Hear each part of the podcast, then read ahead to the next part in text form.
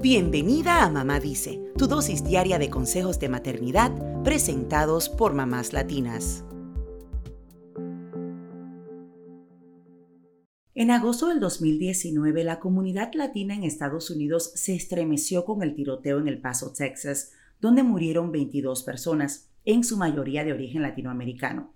Se consideró el mayor atentado contra los latinos en la historia moderna de Estados Unidos y puso nuevamente sobre la mesa el tema del racismo contra los latinos.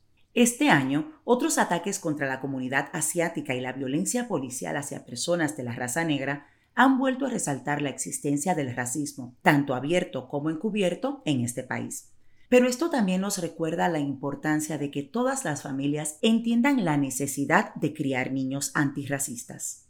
Además de aprender sobre la historia del racismo y cómo conocer este tipo de incidentes, es importante que nuestros hijos sepan qué hacer cuando son testigos del racismo en la escuela o en la calle, o cuando ellos mismos son el blanco de insultos racistas. Hoy compartimos algunos consejos para que ayudes a tus hijos a lidiar con el racismo. Lo primero que debemos hacer es mantener la calma. Aunque es más fácil decirlo que hacerlo, mantener la tranquilidad puede evitar que tus hijos empeoren una situación que es de por sí tensa. Para estar en calma durante un conflicto, pueden respirar profundamente, concentrarse en su propio cuerpo y en lo que están experimentando físicamente, evitar levantar la voz, escuchar activamente y hacer preguntas abiertas. En segundo lugar, recuerda que está bien alejarse. Lo más importante es que tus hijos estén seguros física y mentalmente.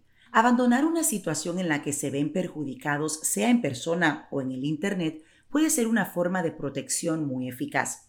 Aléjense de quien los ataca y si es por Internet, bloqueen o eliminen a esas personas. Lo tercero es, si se sienten seguros, hablen. Anima a tus hijos a expresarse en torno al racismo si se sienten lo suficientemente seguros para hacerlo. Pueden hacer preguntas abiertas como ¿por qué dijiste eso? ¿O por qué crees que eso es gracioso?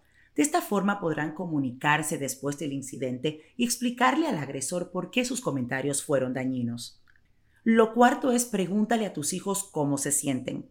¿Se sienten asustados, enfadados? ¿Están preocupados por su seguridad o la de sus seres queridos? Es bueno siempre hablar sobre los sentimientos de tus hijos aunque no hayan tenido un incidente racista.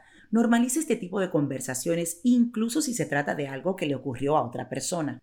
Si deseas tener más información sobre cómo educar, luchar y lidiar contra el racismo, puedes consultar los siguientes recursos como punto de partida. Número 1. Las-americas.org. Las Americas Immigrant Advocacy Center es una entidad sin fines de lucro establecida en El Paso, Texas, que brinda servicios legales gratuitos y de bajo costo a inmigrantes y refugiados en el oeste de Texas y Nuevo México. Número 2. Antiracismproject.org. Este grupo ofrece talleres y cursos para educar sobre el racismo y la opresión. Además, tienen recursos gratuitos de los cuales puedes obtener más información en su sitio web.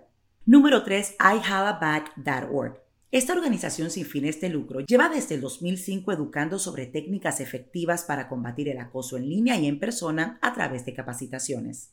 Número 4. CenterRacialJustice.org. El Centro para la Justicia Racial en la Educación es una entidad sin fines de lucro con un compilado de recursos que explican cómo hablarle a tus hijos sobre la raza, el racismo y la violencia racial. Eso es todo por hoy. Acompáñanos el lunes con más consejitos aquí en Mamá Dice y síguenos en mamáslatinas.com, Mamás Latinas en Instagram y Facebook y Mamás Latinas USA en Twitter.